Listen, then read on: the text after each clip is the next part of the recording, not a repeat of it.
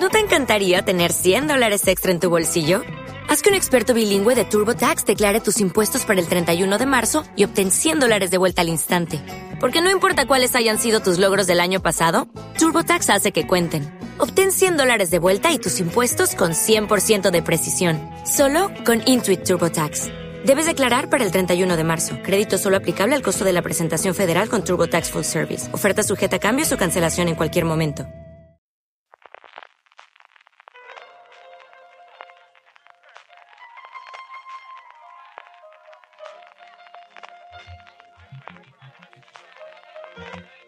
Estás escuchando Fuera de Series con CJ Navas.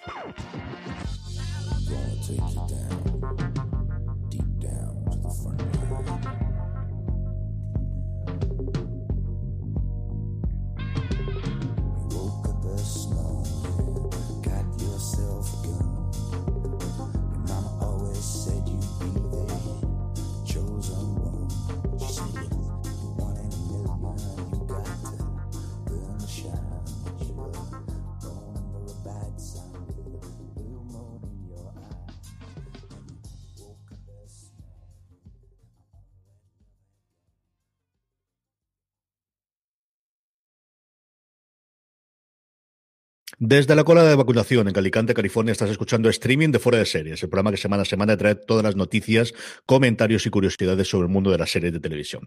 Yo soy CJ Navas y para hacer repaso de lo mejor y lo peor de los próximos siete días, del 8 al 14 de abril, en el mundo de las series, me acompaña Álvaro Nieva, al que antes que nada, junto con Maricho Lazaber y con Luis Aceituno, tengo que felicitar de la maravilla de programa que os quedó la semana pasada que yo os hablar. Así que enhorabuena, que me hago divertido y me he reído muchísimo.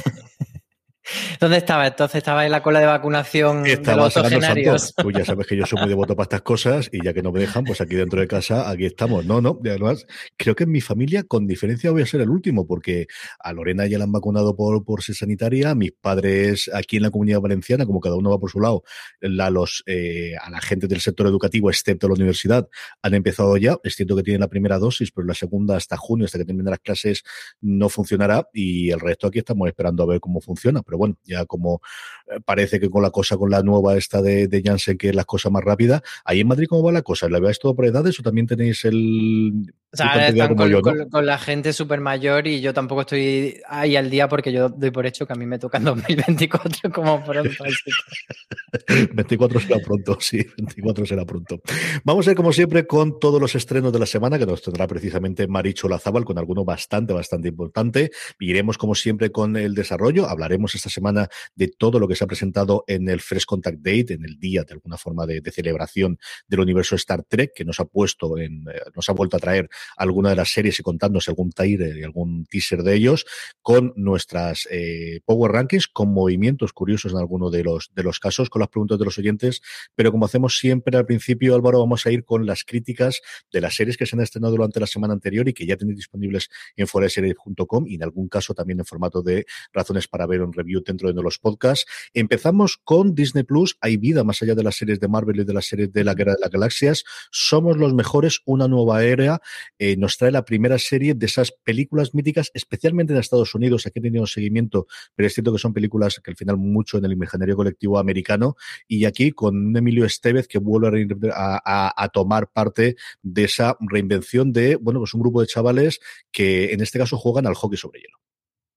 Sí, mira que yo soy muy carne de, o era muy carne de estas películas cuando era pequeño, pero estas en concreto no las tenía eh, tan ubicadas, pero sí que allí en Estados Unidos como que tuvieron más tirón, yo creo que aquí no llegaron tanto. Las pelis eh, se llamaban Somos los Mejores, que el título original era The Mighty Ducks y eran eso, un grupo de chavales que mm, que intentaban o que se intentaba jugar el hockey eh, con mejor o peor suerte, pero bueno, como que el mensaje era eh, de este eh, entrenador que tenían de interpretado por Emilio Esteve que no era lo importante ganar siempre, sino disfrutar jugando. Entonces, es un poco el espíritu que intenta recuperar la serie que recupera precisamente a ese personaje, pero con un grupo nuevo de chavales, aunque los patos, que es como se llamaban a, los chavales que jugaban en el equipo, los patos originales van a volver también algunos en forma de cambio, etcétera, pero bueno, pues eso es, como dice el título, una nueva era. Y hacía la crítica a Israel Vicente y lo que nos contaba es que básicamente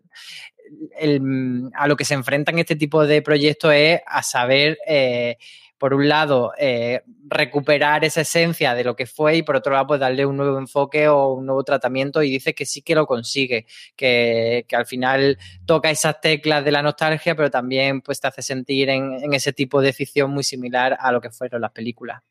Somos los mejores disponibles en Disney Plus, además del atractivo de Emilio Estevez y aquellos que recordéis la película, está Lauren Graham, para aquellos que tengáis, pues eso, falta de ver la chica Gilmore o de volver a verla. Marichu no será este caso, luego se lo preguntaré cuando esté con nosotros, pero tenéis también a Lauren Graham, quizás en el primer gran papel que tiene eh, fuera de eso, y aquellos que queréis ver series con entrenadores de equipos de chavales en Disney Plus, vais a tener otro dentro de nada con el entrenador, con John Stamos, dentro de dos semanas, si no quiero recordar más, que se estrena en este caso de baloncesto en vez de hockey sobre hielo.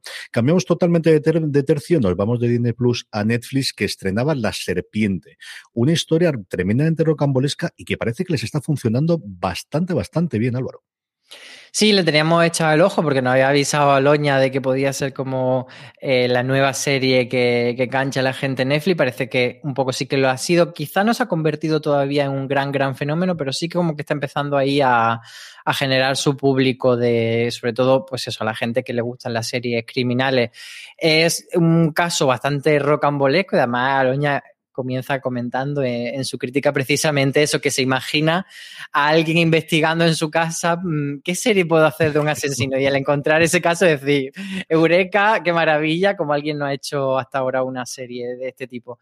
Y nada, ella dice que, sí que le parecido suficientemente adictiva y seductora, en lo que, los adjetivos que le ponía ella en el titular y que le ha gustado bastante, eh, pues eso, el, eh, la serie en general, a pesar de que le ponga peguitas como los saltos temporales que quizás no son eh, suficientemente claros o a lo mejor que no son necesario como para que se recree tanto en estar yendo hacia adelante y hacia detrás en, la narración y que podría ser quizá un poco más clara la serie. Pero bueno, eso que en general le pone una nota positiva y además de hacer la crítica, Aloña ha hecho un artículo que podéis encontrar en series.com sobre la serpiente precisamente hablando de qué es lo que los protagonistas reales han, han, dicho a posteriori, porque sí que es verdad que la serie te cuenta pues que fue de cada uno, pero eh, ella lo que recoge son entrevistas que han hecho ellos ahora, pues como recuerdan el caso, como ven la serie, pues hay algunos que se ven muy identificados, otros personajes que dicen, bueno, esto no era tan así, por ejemplo, la mujer de, uno de los protas que se ve en la serie como muy pues muy secundaria o muy eh, esposa obediente del prota y ella se, cree que, tuvo un papel como más determinante. Entonces, esas declaraciones, eh, la verdad que son bastante interesantes de leer si, si habéis visto la serie. Sí, señor, una producción de la BBC que cogió Netflix que cuenta la, historia de, un asesino en serie eh, eh, allende los mares prácticamente, es decir, en, el sudeste asiático, muy centrado en Bangkok, y a lo tonto, lo tonto, una docena de víctimas que se cobró este, este hombre a lo largo del tiempo en una historia que yo desde luego desconocía total y absolutamente y que yo creo es uno de los grandes atractivos. Nos venimos un poquito a casa, nos venimos a Movistar Plus, segunda y última temporada de Merlí Sapere Aude, que va a estar en Movistar Plus después del exitazo que fue Merlí en su emisión original en TV3 y y posteriormente a través de Movistar y llega ya esta conclusión, al menos a las andanzas de la ficción del personaje de Paul eh, interpretado por Carlos Cuesta. Em, se han emitido en... Los. Se han emitido en Movistar dos episodios, aunque Antonio, que es quien ha hecho la crítica, ha podido ver ya cuatro.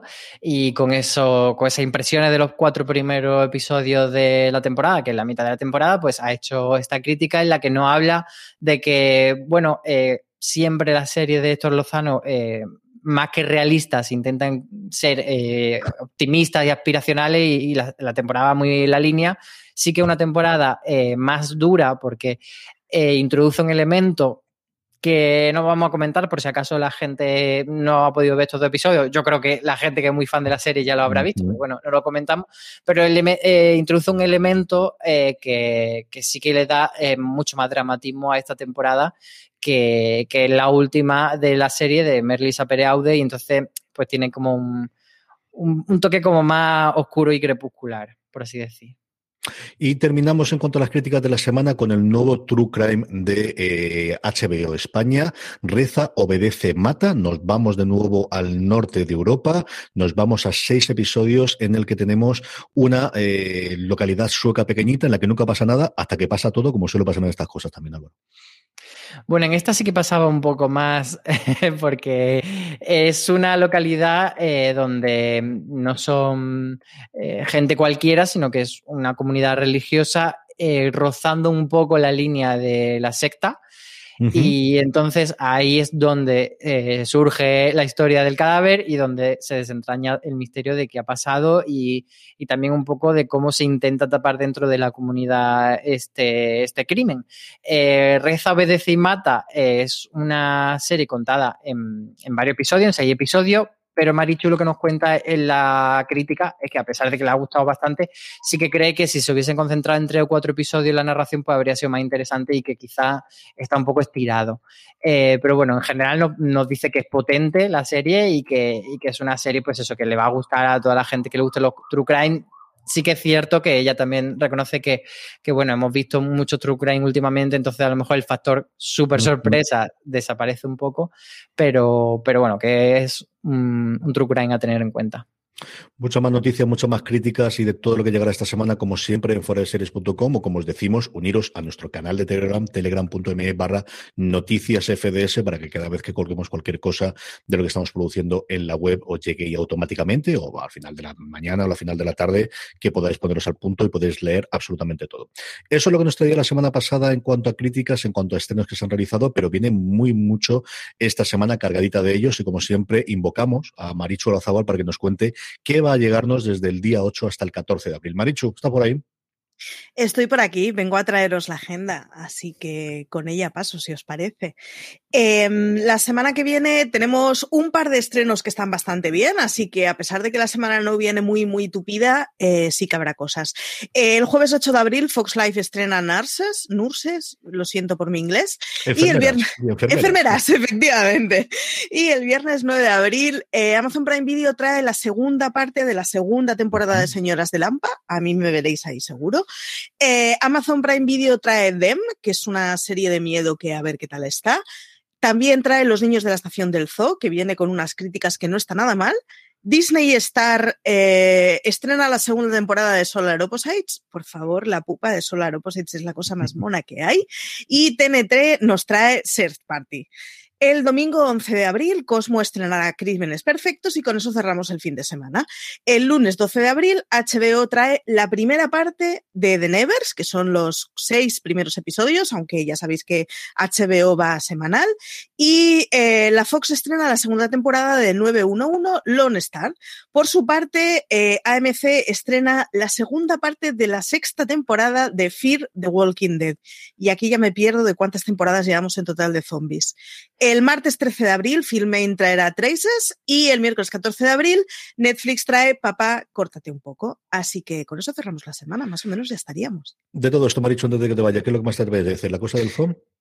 Pues no sé si la cosa de Zoo o eh, de Nevers. Estoy muy living con The Nevers, la verdad. Aún no he podido ver los screeners y es que los que han visto screeners y las, las, las críticas previas y las impresiones previas suenan muy bien.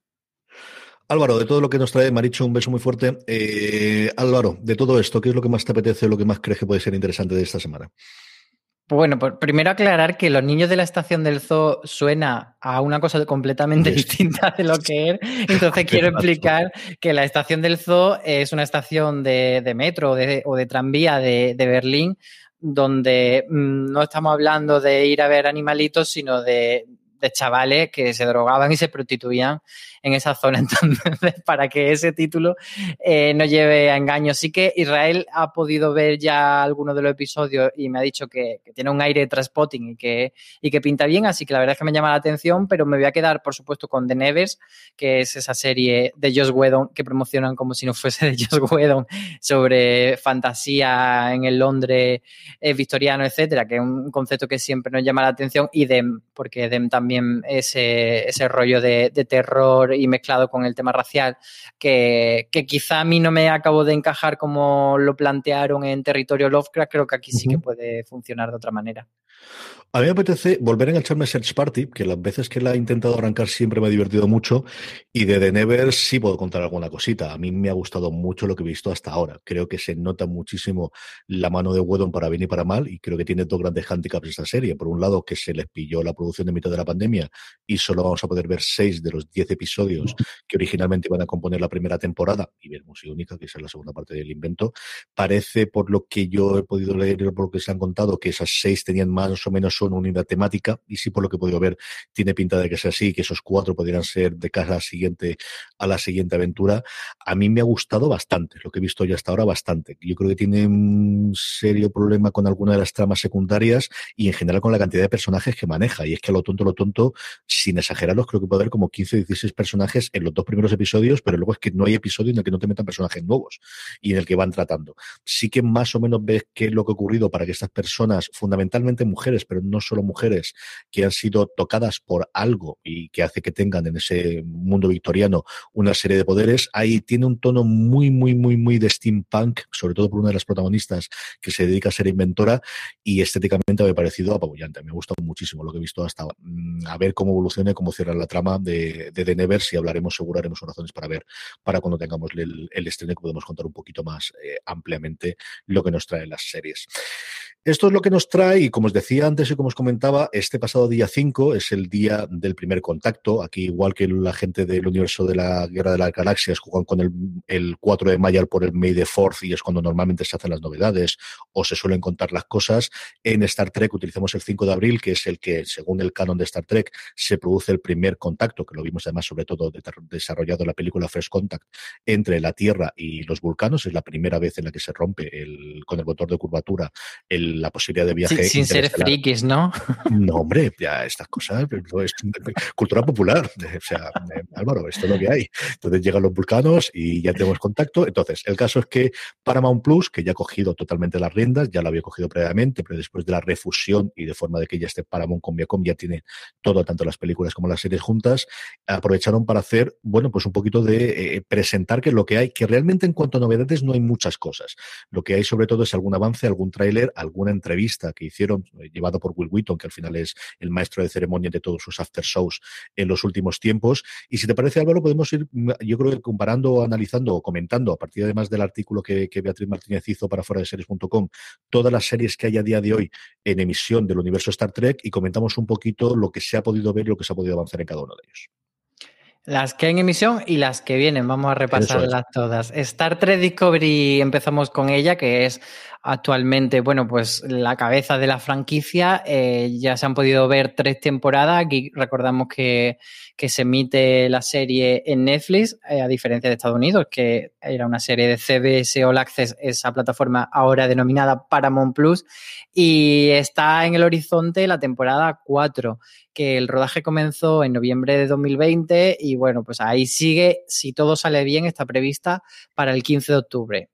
Tuvimos un pequeño tráiler de qué ocurrir en esta cuarta temporada, una Discovery que ha tenido todos los problemas del mundo mundial con cambio de showrunners recurrente durante dos temporadas, con personajes que secundario y que de repente oscurecían de los primarios, con saltos temporales en su tercera, y que esta quizás puede ser la primera temporada. Volvemos a tener, por lo que hemos visto en el tráiler, una trama horizontal. En este caso es unos fenómenos que hacen como si fuesen terremotos, para que nos aclaremos, porque además vemos varias escenas en las que el puente de, de la Discovery está totalmente destrozado y que tienen que investigar qué ocurre con ella, y luego distintos personajes en el que tenemos eh, em, perseguidos. Vemos a Michael ya con el uniforme de, de capitán, y si no pasa nada, será el 15 de octubre cuando lo veamos y cuando veamos qué ocurre con esta serie de aquí en adelante, como decía Álvaro, la cabeza visible, la punta de lanza de todas las series de Star Trek en Paramount Plus, que aquí es en Netflix, es otra de las grandes incógnitas. Algunas de estas, ¿qué va a ocurrir? Si internacionalmente las van a seguir vendiendo al mejor postor, parecía que todo iba a Netflix, pero ahora ya hablaremos de Picar, de esta directamente va a, la vendieron internacionalmente a, Amazon Prime Video y el resto están igual, o si se van a guardar alguna de la manga para si definitivamente este año o el año que viene lanzan Paramount Plus a nivel internacional. Así que Discovery, como os digo, eh, los personajes ya conocidos, alguna introducción, todos los que teníamos en la tercera temporada que se han incorporado se mantienen también en esta cuarta, por lo que hemos podido ver en el tráiler, y con mucha gana de que llegue ese octubre para poder ver las andanzas de la Discovery.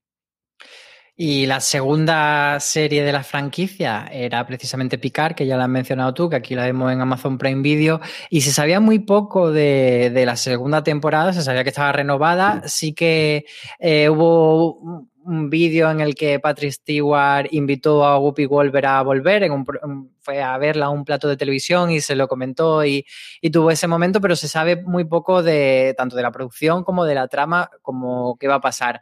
Em, se espera que, esta serie llegue finales 2021, principios de 2022, así que todavía va después de, Star Trek Discovery. Y sí que estos días, eh, pues salió ahí Patrick Stewart a contar algunas cositas, entre ellas que vuelve una persona muy querida de la franquicia, que es. ¿Quién es Q? Pues Q es el Joker, Q es Loki, y luego hablaremos precisamente de Loki. Q es eh, un dios juguetón, divertidísimo, y que al final, durante toda la saga de las siete temporadas y posteriormente las películas de la nueva generación, no tanto la Némesis, sino al final como un eh, amigo coñazo de Patrick Stewart, del, del, Capitán Picard, que siempre lo que quería era poner en juicio a la humanidad. Lo que quería era reflejar la humanidad, su balanza de lo bueno y lo malo. Aparecía en el primer episodio de la nueva generación y luego apareció cada cierto tiempo, porque es uno de esos personajes tremendamente queridos por la franquicia, tremendamente querido por los fans, pero que al final lo poquito es mejor que lo mucho. Es un personaje que al final, pues como ocurre con todo lo superpoderoso, tener demasiado de él quizás es un poquito empalagoso. Se estaba rumorando desde hace muchísimo tiempo que, que John Delancey, que interpretó a Q eh, recurrentemente, tanto en, la nueva generación como luego en alguna de las, de las posteriores franquicias, podría volver a llegar. Era lógico que siendo Picard, como os digo, porque siempre ha sido la unión de los dos personajes, igual que con Whoopi Goldberg, también el, que hacía de la, eh, de la persona del bar, o sea, realmente no la camarera, sino la dueña del bar de, del, del, de dentro de, la Discovery que volvía a, tenerlo. Y tuvimos por eh, la confirmación doble. O sea, por un lado teníamos un pequeño teaser, en este sí que no hay prácticamente nada de rodaje nuevo, lo que teníamos era un teaser de un minutito en el cual se aventuraba con la voz en off de, en off de, de Picard eh, por el, eh, sus dominios dentro de la Tierra y por la casa que él tiene en los viñedos franceses y al final había un efecto bastante chulo con una carta mm, en la que de repente, de, una reina de corazones, de la que de repente se borraba toda la carta excepto la Q y se oía la voz eh, de John Delancey haciendo el juicio se continúa, que era al final lo que él siempre hacía. Y luego, como os decía antes, Witton tuvo una charla eh, con los dos comentando cómo volvían, los dos mordiéndose la lengua porque mm, parece que hacen, recordemos que Picard está renovada no por una segunda, sino también por una tercera temporada que está todo eh, haciendo y como decías tú, parece que no la tendremos hasta el año que viene. No sé si porque falta de parte de rodaje o parte de la de la postproducción. Un Picard que en su primera temporada, lo analizamos cuando hablamos en el universo Star Trek de ella, a mí me gustó absolutamente todo, excepto el final. Creo que el final, en los últimos dos episodios, mm, dejaron bastante que desear con lo bien que ha habido eh, previamente el resto de la temporada. A ver qué ocurre con esta segunda temporada en el que el resto del elenco parece que también eh, regresa, como parece que también lo regresa con Star Trek Lower Decks. Sí, saltamos a la tercera serie del universo Star Trek que hay ahora mismo en emisión. Luego hablaremos de las que están por venir, pero esta es la tercera que se ha lanzado dentro de, este, eh, de esta etapa de Paramount Plus. Y bueno, de esta se sabe también poquito, que va a volver a lo largo de 2021 sin fecha exacta, no nos han dicho mucho. Y bueno, pues seguirá explorando eh, las vicisitudes de, esta gente que no está en primera línea de, de batalla en la tripulación de, la nave de Star Trek y, poquito más se sabe que, van a seguir las tramas un poco por donde las dejaron y desarrollando a los personajes y que se esperan también pues que haya algunos cameos de, de gente relevante del universo de Star Trek, pero todavía no nos han dicho quién. Esperemos que en este caso nos llegue simultáneamente a Estados Unidos. Aquí costó porque los derechos internacionales se vendieron a Amazon Prime Video tiempo después de haberse estrenado los episodios semana a semana en Paramount Plus. La primera comedia como tal y vendida de esta forma. Había un panel que podéis consultar en startrek.com precisamente hablando sobre comedia en el universo que moderaba Will Wheaton, que tenía el creador de la serie, al presentador, uno de los presentadores y también alguien muy conocido por poner voces en, en Boya Horseman, en Boss Barger pone varias de las voces principales Star Trek y luego tenía a dos de los protagonistas, a William Riker, eh, teníamos eh, y, eh, a varios de los protagonistas hablando un poquito de la comedia. Es quizá la más sencilla de producir en cuanto a las, puesto que es animación en vez de, imagen real, que de inicio es un poquito más factible realizarla durante esta época, y una serie que a mí me ha gustado bastante, yo creo que mm, le falta coger el tiempo, pero yo creo que esta segunda temporada la habrán cogido ya el tono y el, pulso a los personajes y del cual sí, sé que tenemos que hacer algún análisis o algún review alguna vez esto en podcast y lo tenemos ahí pendiente. Pero vamos a ver si a lo largo de este año nos llega la segunda temporada también de Lower Decks. Como decía Álvaro, esto es lo que hay en emisión y que tenemos temporadas nuevas y también conocemos alguna cosa de las series que están por venir, de las series que están en distintas fases de producción a partir de aquí, Álvaro. Una de ellas es Star Trek Strange New Worlds, es decir, extraños nuevos mundos, y es una serie que parte de, la trama de Star Trek Discovery, es un spin-off, pero a la vez es una precuela de Star Trek, la serie original, y se va a centrar en, Christopher Pike, cuando todavía era capitán Christopher Pike, eh, que es uno de los personajes conocidos de la saga, y junto a él nada menos que alguien tan icónico como Spock, que estará interpretado por Ethan Peck y también Rebecca Romijn va a hacer del número uno de Pike.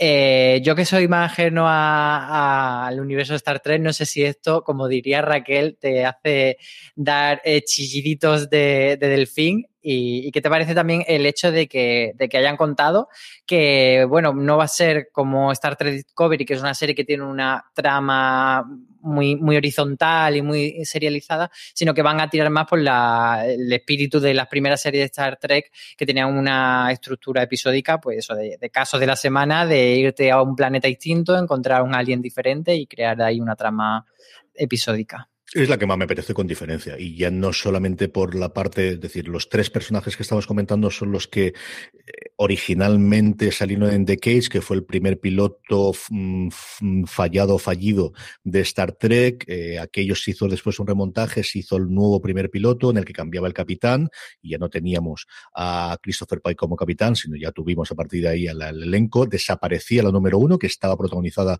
por Jet Barrett, por la mujer del creador de, de Star Trek de Jim Roddenberry, que luego le puso la voz durante muchísimo tiempo a la, a la nave, a lo que hablaba con, con, la Enterprise. Y es que los tres personajes, como decía Álvaro, los hemos visto. Los hemos visto en la segunda temporada de Discovery y hemos visto cómo funcionan y cómo interpretaban, especialmente a Peck, que, bueno, pues ponerte en la, en la piel de Spock después de Leonard Nimoy y también, por qué no decirlo, de Zachary Quinto en las películas, que yo creo que lo ha hecho sobradamente, era tremendamente complejo y una cosa para alguien relativamente nuevo. Yo creo que los tres tienen una química espectacular, creo que interpretar al personaje maravillosamente. Christopher Pike al final era sí un personaje muy conocido por, digo, por el piloto, pero que no se había desarrollado mucho más. Teníamos el conocimiento de cómo acaba, pero aquí eh, Ason Mount, que venía a hacer esa cosa absolutamente innombrable de los inmortales, de los inmortales, no, de los, ay señor, ¿cómo era aquella de, de Marvel que fue un desastre de los inhumanos? Perdonadme. Era lo último que había hecho este hombre. Aquí, de verdad que está maravilloso, de los mejores capitanes, desde luego, de primeras temporadas de capitanes que tenemos y muy en capitán de la federación eh, puesta en el, en el altar, es quizá la que más ganas tengo nuevamente, porque mm, volvemos a dar ese salto hacia atrás en el tiempo y sobre todo porque hemos visto actuar a ellos tres. Tengo muchas ganas y luego esa historia, yo no me acabo de creer que no haya una historia horizontal, creo que alguna cosa se inventarán después, pero sí que mm, no es que hemos tenido aquí un Snyder Cut, pero sí es cierto que había ese run run de, del fandom de démosle una serie a ellos, démosle algo, hay mucho espacio antes del viaje de cinco años que tuvo la Enterprise en la serie original para contar estas aventuras desventuras de esta gente y, al final fue así. Yo creo que es una gran alegría, una serie que yo creo inicialmente no tenían ellos pensado, pero bueno, para esto sirve la evolución y el reaccionar parece que los actores tenían mucha ganas de hacerlo, así que yo, de todas, posiblemente la que más ganas tengo de ver es este Extraños Mundos Nuevos, este New Worlds, una de las frases de introducción mítica de, de la serie de, original de todo lo que tenemos. De aquí pasamos a animación y es que tenemos también Prodigy.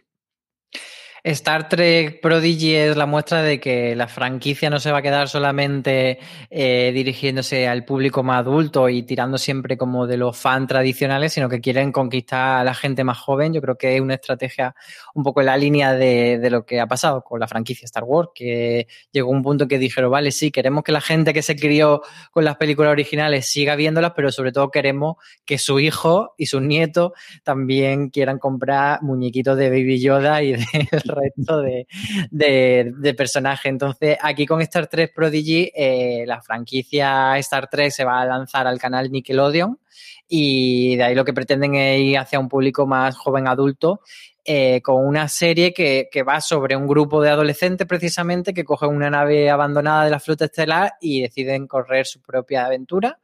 Eh, y es una serie más, a diferencia de Lower Deck que tiene esa animación de pues tan típica de, de las comedias animadas para adultos, pues aquí van con, con personajes más modelados en 3D y una también de las grandes bazas que tiene es que Kate Mulgrew vuelve como la capitana Catherine Jenaway, que fue uno de los personajes también más queridos de la franquicia. Fue la primera capitana de todo el universo Star Trek en alguna de las series. La tuvimos en su momento en Voyager. Quizás la gente más reciente o los que no visteis en su momento la recordaréis, por un montón de cosas en serie, pero posiblemente por las eh, temporadas de Orange y de Black haciendo esa red sencillamente maravillosa. Y vuelvo a comprobarla. Solamente poniendo la voz, eso sí, hemos podido ver ya, y es una de las cosas que revelaron cómo sería su personaje animado. Y como decía Álvaro, yo no sé cuánta profundidad tenga esto para los aficionados clásicos de la saga, pero sí es una serie para que pueda ver con las crías. Y al final agradezco que igual que las series de Disney y las series de DC también tienen esa parte para ir metiéndolas dentro del universo y también, porque no, las de las de Star Trek, las de Star Wars, perdonadme, que tengamos por fin una cosa en la que pueda enganchar y que pueda ver con las crías. Tengo curiosidad por verla, más allá de ese enganche nostálgico con Janeway, que lo tengo, pero no tantísimo. Al final, yo voy a ver, es una serie con muchísimos altibajos, cuando es buena es bastante buena, pero tuvo muchos momentos complicados de producción y, es una serie que al final llegó a trozos y más complicada, pero bueno, que al final tiene ese, enlace histórica con el, con el resto de Star Trek. Y como os digo, yo creo que gran, la gran base aquí es que la gente de mi generación, incluso una generación posterior, pueda ver con las criaturas y pueda meterles en el universo un poquito de, Star Trek más allá de, las series clásicas. Y la última de todas, que es esa sección 30 que se está quedando bastante, bastante atrás, Álvaro. Y no hay fecha de lanzamiento, no se sabe muy bien en qué punto está el, el, proyecto, pero bueno, sí se sabe que es otra serie derivada de Star Trek Discovery, que veremos a Michelle Yeoh, que es la actriz que interpretaba a Philippa Georgiou, la antigua emperadora terrana, que era uno de los personajes, pues, eh, que más han calado de, Star Trek Discovery y, y, estará en esta serie, pero que está centrada la serie en esa sección 31 que es como, según dice Raquel en el artículo, una especie de la CIA o el KGB de la federación que, se, que trata de lidiar con asuntos que digamos que la ética no es, mm, hay que dejarla aparcada a un lado, ¿no? Para abordar este tipo de temas. Y es que para que la luz de la federación esté, pues alguien tiene que hacer las cosas en las sombras. Y esto ocurre en todos los imperios y la federación no siendo un imperio, pero también tiene que tenerlo. Giorgio tuvimos esa salida de Discovery precisamente para poder incorporarla ahí. Y es cierto que esta es una serie que yo creo que se anticiparon demasiado a darlo a continuación. Todavía no tenían claro Strange New World, yo creo que todavía no tenían claro eh, Picard, tenían que hacer más cosas. Yo no te digo que no vaya a ocurrir, pero me mm, causa bastante sospecha el que no empecemos a saber nada, ni inicio de rodaje, ni showrunner, ni quién está haciendo los guiones, ni absolutamente nada más. Está confirmada porque al final los factotum de toda la franquicia dieron varias charlas diciendo que sí, que íbamos con esto para adelante, pero yo no descartaría que de repente donde digo, digo, digo, digo, y este de repente se aparque. Yo creo que es un planteamiento que chulo, que tampoco lo hemos visto recientemente, que como decías tú, Giorgio, es cierto que quizás es un poquito como os decía antes con Cook, igual lo poco guste, lo mucho cansa, no sé cómo podrían argumentarla, pero demasiado poco se sabe de esta serie que teóricamente es la que iba después de Discovery. O sea, esta es la primera que se confirmó después de Discovery. Entonces, a ver qué ocurre con ella y a ver qué tenemos en el futuro, porque no, no, no me suena absolutamente nada bien el, no tener absolutamente nada. No se dijo nada en el first day, en el, día del, primer contacto sobre ella, y me empieza a escamar bastante, bastante qué está ocurriendo con esta serie. La otra cosa que tenemos importante esta semana y que podemos hablar también, Álvaro, es eh, terminando o acabando, nos falta la mitad de la temporada de eh, Falcon y el Soldado de Invierno. Ya tenemos tráiler de Loki y más o menos lo que nos habían prometido, eso sí, ahora ya podemos, podemos verlo, esta agencia temporal extrañísima en la que se va a meter el dios de las mentiras. Yo aquí eh, voy a hacer una, breve explicación, pero sobre todo emplazo a la gente a que vea el podcast, vea y escuche el podcast de, de, Fuera de Serie Universo Marvel específico, donde lo tratarán mucho más a fondo este tema y sobre todo mucho mejor. Pero sí que eh, los que vemos eh, Marvel como un poco desde la barrera, vimos un tráiler con ciertas cosas, pero la gente que es muy lista y muy friki como Raquel Pérez vio mucho más y, nos hizo un artículo desarrollando todos esos detalles que, que, deja intuir y todo lo que significa o puede significar de cara no solo a la serie de Loki, sino a todo el universo Marvel que parece que se confirma que va a jugar mucho con todo este tema de los multiversos y la introducción de la magia en eh, lo que es el universo Marvel, que ya sabemos que a, a, Bucky no le gusta mucho y a Falcon y el Soldado de Invierno no están muy a favor de la magia, pero parece que con Loki y el Tesserato pues sí que van a introducirse. Entonces, eh, varias cosas que se ven en, en este tráiler, pues como tú decías, la AVT, es decir, la Agencia de Variación Temporal, y, y, luego alguna cosilla más, hay referencia a cómics como el, por ejemplo, el, cómic Bota, iba a decir Bota Juan, Bota Juan, no Bota Loki, y, y, un personaje que es Mobius M. Mobius, pues también está por ahí. Y luego hay una imagen muy críptica con un personaje de espaldas que podría ser una persona, podría ser otra persona, no diré quién es, así que eh, leedlo, que es muy interesante y sobre todo eso, escuchad eh, cuando Raquel, Antonio y Mariajo hagan el análisis de este tráiler en Universo Marvel.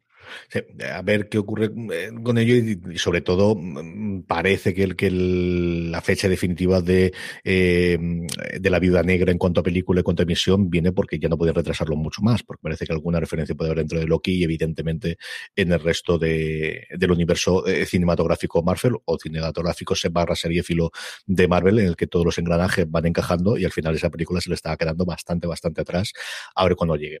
No vamos a ir con nuestros Power Rankings, vamos a ir con las preguntas de la semana, pero antes una pequeña pausa.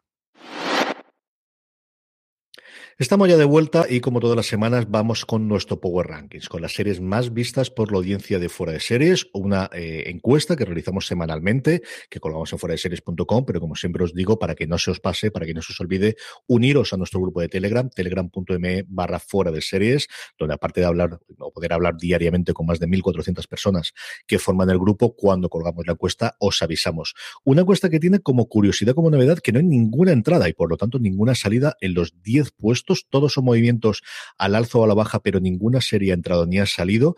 El puesto número 10, cayendo uno sobre la semana anterior, Snowpiercer, la serie cuya segunda temporada se emite semanalmente en Netflix, que le está funcionando muy bien, desde luego a nivel de los Power Rankings, cierra con el puesto número 10, Snowpiercer. Sí, lo que dice es curioso de que no haya novedades. Supongo que eh, quizá la serpiente entre ya en el siguiente sí. Power Ranking porque no le ha dado tiempo a la gente a verlo tanto, pero bueno, estaremos atentos. Eh, bajaba un puesto, decía Snowpiercer, y lo sube Generation, que era una serie que estuvo tres semanas ahí estancada en el 10 y tiene pues un tímido acercamiento, esta serie de HBO España sobre los lo más jovencillos de, de, la generación Z, eh, pues eso, en el 9. Dos puestos se deja Fantasmas, la comedia eh, que es disponible en Movistar Plus, se mantiene en el puesto número 8. Fantasmas en Movistar Plus. Y baja también dos posiciones con Amor Víctor, eh, que sigue su emisión todavía en Disney Plus. Semanalmente se emite también para toda la humanidad la serie de Apple TV Plus. Le quedan tres episodios para terminar esta segunda temporada. Sube dos puestos hasta que se queda en el número 6 ya hace unos cuantos días, no sé si son dos semanas creo, desde que se emitió el final de hierro, pero bueno, se mantiene todavía en el Power Ranking. En este caso baja una posición y se queda en el 5. Y a partir de aquí, aprovecharos o mentalizaros de que tal cosa es superhéroes y alguna cosina más. En el 4, la subida más fuerte de la semana, tres puestos sobre Invencible. Sí, ya sé que es Invincible. Soy incapaz de hacerlo. Me pasó el otro día con Antonio cuando hicimos Razones para Ver, que podréis escuchar mañana. Invincible, la adaptación del cómic de Kirkman, están disponibles ya cuatro episodios. El viernes estrena el quinto, la serie de Amazon Prime Video. Sube tres puestos y se queda en el puesto número 4 de nuestro Power Rankings. Y en el número 3, eh, una serie que aquí tenemos en HB España, aunque es original del canal de CW, parece que a la plataforma española le está sintiendo muy bien esta emisión semanal de Superman y Lois. Eh, pues ese acercamiento nuevo del Arrowverso que ya no se llama Arrowverso. En la 2, el único eh, infiltrada de entre toda la serie de superhéroes es Sky Rojo. Deja el puesto de honor de nuestro Power Rankings después de estar varias semanas allí, cae un puesto y la serie de Netflix, que ya tiene confirmada la fecha de estreno de su segunda temporada o de la parte B de esta primera, como queréis verlo, eh, se queda en el puesto número 2. Y ahora sí llega el 1 después de mucho esfuerzo, Falcon y el Soldado de Invierno, que era una serie que nosotros dábamos por hecho que desde su estreno iba a estar la primera, como llevaba haciendo de forma invencible su predecesora WandaVision o Bruja Escarlata Visión aquí en España, pues no lo consiguió hasta esta semana. Así que bueno, ya pueden darse una palmadita en el hombro el uno al otro. Sí, señor. Así que todo esto gracias a vuestros votos y vamos ya con las preguntas de los oyentes. Preguntas que nos hacéis llegar a través de esa pequeña encuesta que eh, os dejamos, que os dejamos siempre un campo a través de las redes sociales o si nos estáis viendo en directo todos los miércoles a las tres y media a partir de la gente que nos está viendo. Por ejemplo, Producciones Esquizoides, quien nos escribe eh, viéndonos a través de Twitch y nos dice para cuándo estará la continuación de Fraser y qué plataforma nos puede traer la serie original. Saludos. Fraser se va a estrenar dentro de Paramount Plus, que al final es dentro del universo de este y Paramount tenemos todavía la incógnita, Álvaro, de, si va a hacer su expansión internacional este año, el año que viene o en alguno de estos años. ¿eh? Sí, eh, no hay que ponerse muy, muy impertinente esperando la serie porque nada, se ha anunciado que se va a hacer y, y, poco más se sabe, no se sabe exactamente cuándo se va a rodar ni todos los actores que van a estar implicados. Yo creo que hay que darle un poco de tiempo, que esto como muy pronto, 2022, yo creo que no va a llegar. Pero bueno, pues eso, hay que, esperar y sobre todo ver eso. Si Paramount Plus, esperamos que sí, que Paramount Plus llegará un momento en que dará el salto internacional y que estará ahí. Pero eh, lo que hemos comentado antes cuando hablábamos de la serie de Star Trek, no sabemos cuándo va a pasar o si al final van a decidir, bueno, pues seguimos vendiendo nuestra serie y nos quedamos como una, una plataforma simplemente estadounidense. Preguntas precisamente ligadas con esta. El lado burgués nos dice que hola, buenas tardes. Tengo una pregunta sobre una serie antigua, llamar, y nos dice si algún día regresará la serie El Mentalista, que acaba de verla todos los capítulos y que le han gustado muchísimo. Pues yo creo que no hay ninguna serie que esté muerta en estos tiempos actuales. Y es cierto que El Mentalista, especialmente en sus primeras temporadas, fue un pequeño fenómeno, Álvaro. Y es una serie que duró mucho tiempo en, en el canal CBS, era como pues, de esos valores seguros que no tiene loca la crítica, pero sí que tiene una audiencia muy decente. Eh, la verdad es que es de las pocas series así longevas, medianamente recientes, que nadie le ha dado por anunciar un regreso. De hecho, esta semana teníamos nuevas informaciones sobre el regreso de C6 Las Vegas, por ejemplo, con varios de los, de los miembros principales del elenco. Y es curioso que el mentalista no esté en esa serie, pero a mí me da la sensación de que Simon Baker está semi-retirado. Desde, desde que hizo el mentalista, que acabó el mentalista, ha participado en tres preguntas, en tres películas. Eh, una de ellas sí que fue en 2020, se llama Tierra Alta, pero no son películas especialmente de perfil alto, ni ha estado haciendo grandes cosas, da la sensación de que después de hacer 151 episodios del Mentalista tienes suficiente dinero para retirarte, así que a ver si le convence, no sé. Es una cosa curiosísima, curiosísima. Él eh, tuvo cierto éxito como el Guardián, que al final funcionó, yo creo, también bastante bien. Duró cuatro temporadas originalmente y luego el Mentalista, de verdad, que sus primeras temporadas era de los procedimentales más vistos de CBS, que era casi como decir de lo más visto en ese momento en televisión. Acabó en el 2015, que hacía un poquito de tiempo, pero no ha vuelto absolutamente nada más. Yo no sé si está retirado porque era australiano de origen, no sé si en Los Ángeles o si ha retirado de nuevo a Australia y posiblemente le ocurra lo que dice Álvaro, que dice eso inversiones cuando ganó muchísimo dinero y que diga, bueno, pues si me lo ofrecen algo volveré y si no, no. Pero es una cosa que no me extrañaría absolutamente nada que en algún momento volviese. Adrián Duarte viene para hacernos nuestro juego tradicional de las series y nos pregunta o nos invita a elegir un true crime para hacer una serie con actores. ¿Cuál sería? Pues hubo rumores de que se pero que luego no llegaron a ningún sitio y que nos han vuelto a decir de que se planteaban hacer un Wild Wild, un Wild, Wild Country con, con Mindy Kaling como, como Sheila y la verdad que a mí era una idea que me fascinaba. No sé si realmente fue una idea que alguien lanzó con la esperanza de, que hiciese clic en la cabeza de los productores o si realmente hubo conversaciones eh, sobre ello, pero la verdad que a mí me, me sedujo mucho. Y luego esta semana se estrena en Movistar Palomares, que, que todavía eh, llaman el screener, por cierto, pero todavía no he tenido tiempo de ponerme con él. Y, la idea me seduce mucho. Entonces, si está bien el True Crime, solamente por el salseo que supone el casting de Fraga, ya me, me da la vida pensar en ello.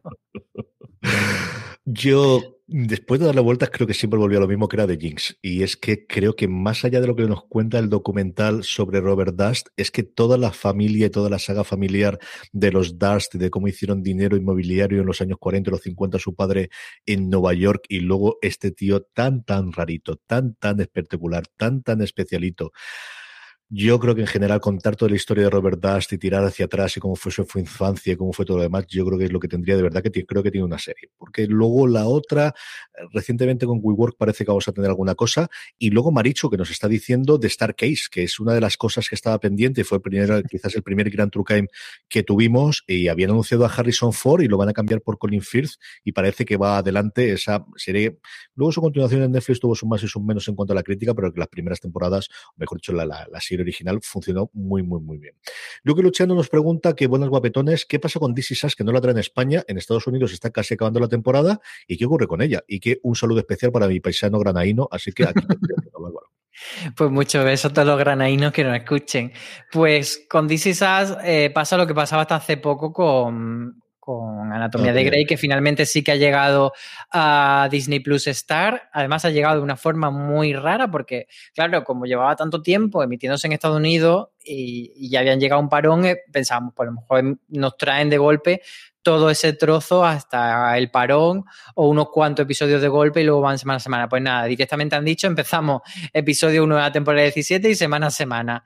This Is Us eh, es una serie que, al igual que Anatomía de Grey, se, se estaba emitiendo tradicionalmente en Fox Live y entendemos que son quienes tienen los derechos en España todavía y por tanto que podrían hacer esa misma operación de decir, bueno, pues la pasamos a Disney Plus Star, pero de momento no han dicho nada y están mutis por el foro, no dicen nada y aquí estamos pues siempre preguntando y sin saber nada de Disney y sabemos que hay mucha gente que está deseando que llegue, la verdad.